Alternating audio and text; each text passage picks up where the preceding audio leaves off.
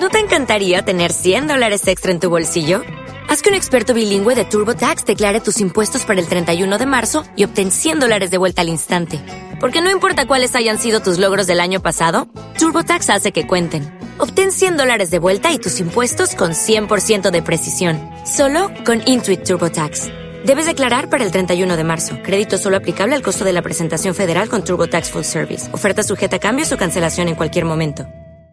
Bienvenidos a un nuevo podcast de TV Bio y estamos hoy con el doctor Carmelo Vizcarra que estará en Biocultura en la próxima edición de Biocultura realizando una conferencia muy interesante denominada Alimentación Energética y Ayuno el domingo 6 de mayo a las doce y media en la sala 6 de Biocultura. Carmelo, ¿qué tal? ¿Cómo estás? Hola, buenos días. Bien, bien. Muy bien, el doctor Carmelo es especialista en medicina higienista, nutrición, medicina antroposófica y también en educación para la salud. Nosotros hemos tenido el placer de escucharlo en varias conferencias. Siempre es un placer oírte, Carmelo. Se aprenden un montón de cosas y en esta ocasión pues vas a dedicar una conferencia a la alimentación energética y al ayuno. Eh, personalmente, muchas veces cuando se ha comentado o he hablado con algunos amigos o gente interesada en, en comer mejor y se habla del ayuno, la gente quizá se asusta un poco al principio, imagino que también habrá pasado. Entonces, si te parece, empezamos contextualizando. ¿Qué es para ti el ayuno? ¿En qué consiste básicamente, Carmelo? El ayuno es lo que hacen los niños, eh, los animales, por propio instinto, cuando ellos están enfermos o cuando tienen fiebre, dejan de comer. Es el instinto somático, el médico interno que, que hay en el interior del niño que le está indicando que en ese momento las energías son necesarias para la desintoxicación, para la curación, para la regeneración y entonces el cuerpo eh, retira la energía del aparato digestivo para enviar a las zonas enfermas. Esto es el ayuno. El ayuno es algo que siempre se ha instituido a nivel mundial. Todas las culturas han utilizado el ayuno como método de depuración, por un lado física y también de armonización emocional y quietud mental. Quiere decir esto, Carmelo, por ejemplo, muchas veces nos ponemos malos, ¿no? Y la tendencia, antiguamente, las abuelas, las madres, era incluso atiborrarte, ¿no? Intentar forzar el que comamos. Sin embargo, no habría que hacer esto. Hay que dejar que un poco guiarnos por lo que nuestro cuerpo nos pide en este momento, que es no comer, por ejemplo. Sí, nuestras abuelas vivieron una época de guerra y de posguerra donde muchas enfermedades eran originadas por el hambre o por la falta de comida. Entonces eh, siguen interpretando de alguna manera que cuando una persona deja de comer enferma. Todos los que tienen experiencia con niños y también con animales, todos los animales en la naturaleza por instinto y también el niño que mantiene su instinto deja de comer. En ese momento el cuerpo necesita más limpiar, desintoxicar, regenerar que digerir, asimilar y acumular alimentos. Entonces, el propio instinto somático, el, principio de homeostasis que tiene el organismo humano, es el que dirige las fuerzas hacia la curación y en ese momento que es necesario más energía para eliminar, hay menos energía para digerir. Entonces, desaparece el hambre. Desde tu punto de vista, muchas veces yo, yo personalmente en alguna conferencia y, hablando contigo, Carmelo, pues eh, hay un concepto que me interesa mucho, que es el favorecer la salud y no ir en contra de la enfermedad, ¿no? Tú siempre hablas de esto, de realmente favorecer la salud y que a veces uno no está, digamos, empíricamente enfermo como tal, pero, pero podría estarlo en ese momento y que hay que favorecer la salud. Hablar del ayuno como herramienta de esto, herramienta de salud, no tanto del ayuno como también cuando uno está enfermo y, dejar que suceda el ayuno, sino también como de por sí, aparentemente sano, hacer el ayuno. El ayuno de alguna manera es como pasar la ITV. Cuando tenemos un coche y necesitamos hacer la ITV y pasar por las pruebas a ver cómo se encuentra, cuando nosotros estamos ayunando todas las energías, en vez de canalizar a la digestión, asimilación, absorción de alimentos, se canalizan para la desintoxicación, regeneración y autocuración. Entonces es el propio organismo el que dirige las energías hacia los procesos curativos. Muchas veces eh, en cualquier enfermedad eh, hay una sensación de falta de hambre, y esa falta de hambre nos están indicando que no es momento para comer, sino es momento para ayunar. Lo que pasa es que nosotros interpretamos desde nuestra mente pensante que creemos que es mucho más listo en ese sentido que el cuerpo consciente, ¿no? Y el cuerpo consciente sabe cuándo necesita comer y cuándo necesita eliminar y curar. Y que al menos el ayuno consiste en dejar de comer del todo. ¿Podemos comer algo? ¿Hay diferentes grados de ayuno? Sí, hay diferentes grados. Lo que nosotros llamamos ayuno hídrico es ayuno agua a, veces llamamos ayuno de seguridad cuando utilizamos zumos, utilizamos infusiones o caldos de verdura. Entonces, eh, o semiayunos cuando introducimos un poco de fruta o un poco de, de alimentos crudos. Entonces, bueno, pues hay diferentes grados y depende de la necesidad y depende de la persona, pues se puede adaptar a cada una de esas situaciones. Siempre recomendamos cuando se ayuna no hacer trabajos, estar tranquilos, estar en quietud. O sea, en Navarra, que es donde especialmente yo trabajo la mayor parte del año, aquí dicen que cuando una persona está enferma lo único que necesita es caldico y quietud. Caldo y quietud es lo único necesario en ese momento para poner en marcha los procesos de autocuración. Claro, vosotros, eh, bueno, como dices, trabajas en el centro Zubaitpe y entiendo que este tipo de, de ayunos eh, en muchísimas ocasiones es bueno también estar guiado, ¿no? De, de alguna manera. Siempre es mejor que sea guiado por un médico con una especialidad o con experiencia en el mundo del ayuno, porque a veces se puede interpretar mal, o a veces en el ayuno el cuerpo parece que empeora, pero a mí me gusta decir que parece que empeora para mejorar. De la misma manera que un alcohólico cuando deja de beber se encuentra fatal, o un toxicómano cuando deja la droga tiene el síndrome de abstinencia y se encuentra peor que peor, pues muchas veces al dejar fritos, embutidos, conservas, alcohol, vinagre, medicamentos, el cuerpo entra en síndrome de abstinencia. Entonces, saber entender que no es un empeoramiento, sino que parece que empeoras porque hay un síndrome de abstinencia, pero en el fondo estás curándote, es importante. Y esto lo puede saber pues alguien que lleve una experiencia mínima para mí de 5 o 10 años en la vigilancia del ayuno. Claro, que ya controla cómo funciona esto y es eh, eh, el perfecto acompañante para, para empezar el ayuno y para, y para terminarlo. En este sentido, por ejemplo, Carmelo, hablemos de síntomas. Por un lado, síntomas de que necesitamos un ayuno y bueno, vamos a empezar por esto. Síntomas de que necesitamos un ayuno, por ejemplo. Pues en principio cuando hay falta de comida, pero también si sabemos interpretar en el momento que estamos comiendo, no por necesidades nutritivas, sino a veces por tapar emociones, angustias, desamores, desencuentros. Entonces, bueno, pues para mí es importante que el ayuno, que con frecuencia ocurre además en primavera, indica pues una falta de ganas de comer, pues es en el, mejor, en el mejor momento para dejar de comer y que el cuerpo canalice toda su energía al proceso curativo.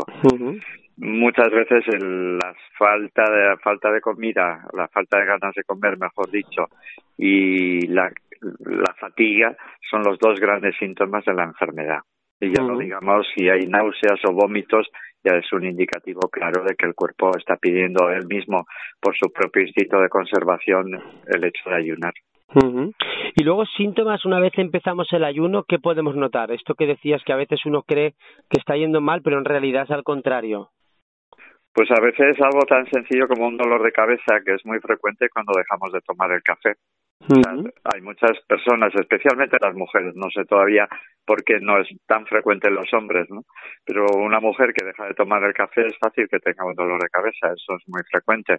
O síntomas como a veces náuseas o sensación de llenado en el estómago, de no tener ganas de comer, o en el peor de los casos a veces llega a haber vómitos, como un poco como que el hígado se pone en marcha a través de la bilis en proceso de desintoxicación y puede producir vómitos, que no son el 99,99%, no hay nada que preocuparse, pero son relativamente frecuentes y la persona que está ayunando tiene que saber que esa es una posibilidad de crisis, crisis curativa, crisis de desintoxicación que llamamos en medicina higienista.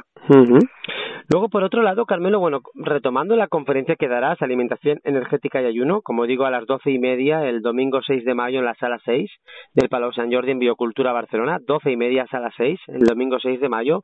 Retomando esto, entiendo por el título, o podemos entender por el título, que el ayuno, de alguna forma, tiene relación con la energía o con, sentirnos con más vitalidad. En principio en el ayuno no dejamos de comer. A mí me gusta decir que en el ayuno comemos a plato puesto. Yo sigo comiendo mm, el aire que respiro, el agua que bebo, el sol, la luz que recibo del sol, entonces y el contacto con la tierra también es un alimento, entonces el alimento que comemos y que ingerimos por boca es un alimento, pero el agua, el aire, el sol eh, son otros alimentos muy importantes. Y el cuerpo en el ayuno no es que deje de comer, come de sus propias reservas. O sea, cuando las reservas por un ayuno de varias semanas se han agotado, ya no hablamos de ayuno, hablamos de inanición, donde ya el cuerpo empieza a perder sus eh, partes vitales, sus eh, elementos vitales, pero eso no ocurre antes de varias semanas. O sea, que el ayuno tiene una seguridad inmensa y es posible que una persona pueda utilizar el ayuno en el, próximo catarro, en la próxima crisis que se quede sin ganas de comer, pues es un buen momento para saltarse pues una o dos o tres comidas o estar ese día a frutas o a crudos o a zumos o infusiones para que todo el cuerpo se vaya autorregulando y autocurando. De hecho, antes de terminar la entrevista, quería preguntarte por dos factores. Uno era el tiempo y otro la seguridad. El tiempo me refiero, por ejemplo, a, pues eso, cada cuánto tiempo podemos hacer un ayuno, estando sanos, por ejemplo, o aparentemente sanos, y también el tiempo que debe durar este ayuno.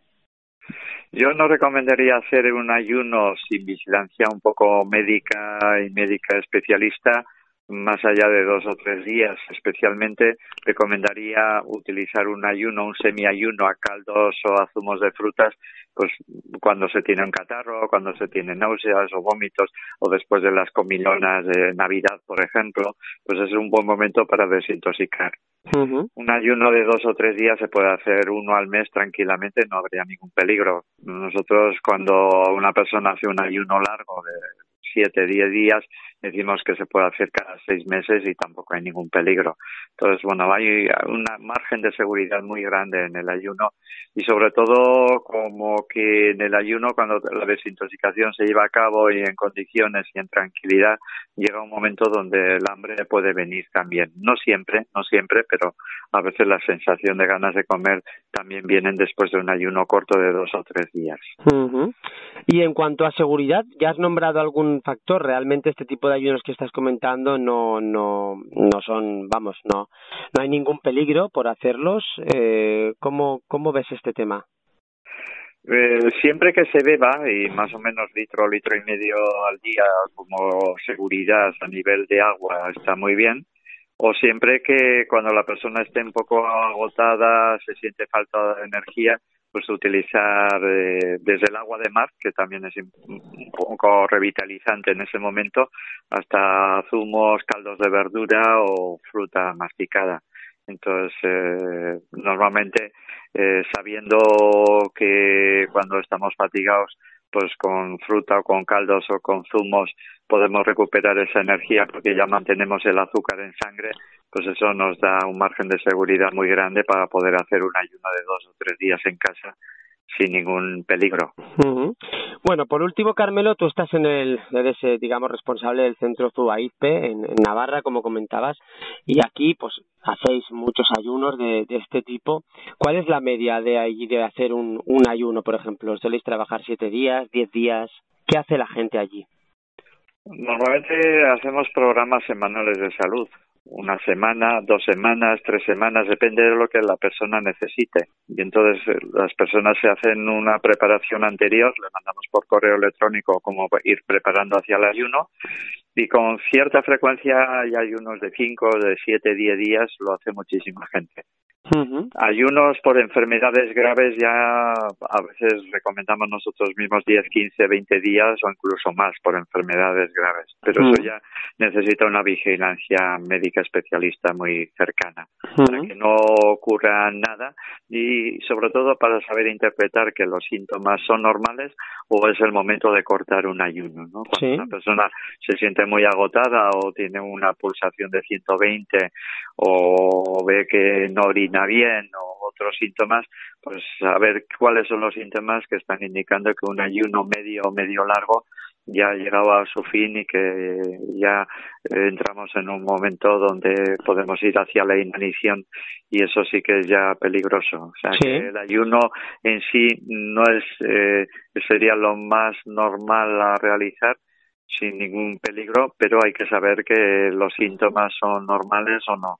Claro, como siempre aplicar el sentido común, ¿no? En este tipo de casos, una persona más enferma que ya requiera de un ayuno más guiado, pues ahí sí hay que tener este tipo de, control, pero que no pensemos que el ayuno de por sí es inseguro, porque no lo es, al contrario, ¿no? El ayuno es algo que ayuda al cuerpo a regularse, a equilibrarse y a estar más en salud. Sí, el ayuno es muy seguro. Yo llevo 38 años, terminé la carrera de medicina en el año 79 y en el año 1980 empecé a controlar ayunos y es muy raro un síntoma que sea mínimamente un poco peligroso porque no eh, nadie se ha muerto por ayuno y en cambio sí que hay mucha gente que se muere por comer en exceso o por grandes atracones de comida, ¿no? O por grandes celebraciones de comida y de bebida. Entonces el ayuno no es nada eh, peligroso, bien al contrario, el ayuno es una buena manera de poner al cuerpo en proceso de recuperación y de regeneración. Es como una puesta a punto, como un cerrado por reparaciones que el mismo organismo indica cuando está saturado, especialmente órganos como el hígado que se encargan de metabolizar y, y asimilar alimentos, cuando el hígado está sobrecargado, pues el indicativo mayor de esa sobrecarga es que nos faltan las ganas de comer. Tenemos la boca eh, seca, la, la lengua pastosa, a veces náuseas o incluso vómitos. Ese es el momento de ayunar. Y ayunar siempre se hace con seguridad con un litro, litro y medio de agua o de líquidos, de zumos o de caldos de verdura. Muy bien. Pues nada, Carmelo, muchísimas gracias por haber estado con nosotros. Como siempre, muy interesante todo lo que cuentas. Yo voy a volver a recordar a toda la gente que Carmelo estará en Biocultura en Barcelona y estará haciendo esta conferencia Alimentación Energética y Ayuno el domingo 6 de mayo en la sala 6 a las doce y media. Y os recomendamos también la otra conferencia que va a hacer el sábado, en este caso, sábado 5 de mayo, cuidar el cuerpo, armonizar emociones y a quitar la mente, una conferencia en la que también hace un tiempo tuve la ocasión de, estar a las cinco y media, la sala cinco, el sábado 5 de mayo. Todo en Biocultura Barcelona. Carmelo, muchísimas gracias. Gracias a vosotros, gracias Miguel por dejarnos una ventana abierta en estos momentos donde hablar de medicina integrativa a veces suena un poco difícil. Gracias a vosotros por ese esfuerzo también y bueno, pues nos vemos en Barcelona y cualquier persona interesada por el ayuno y por un tipo de alimentación saludable y por no solamente quedarnos pacientemente esperando a que nos curen desde fuera, sino ser actuantes de nuestra propia salud y autogestión de la propia salud, pues nos vemos ahí en las charlas y en biocultura, que es un buen foro para aprender sobre salud y aprender a cuidarnos para curarnos. Por supuesto, Carmelo. Esto me recuerda una cosa, voy a permitirme una licencia de, esperar un poquito más. Me recuerda algo que tú, eh, al, principio de conocerte, ya nos conocemos muchos años, siempre se me quedó una cosa, ¿no? De que en realidad el médico no cura, ¿no? El médico acompaña la curación, el que se autocura es el cuerpo de alguna forma. Sí, la labor del médico no es curar, la labor del médico es poner a la persona o despertar en la persona sus propias capacidades de autocuración.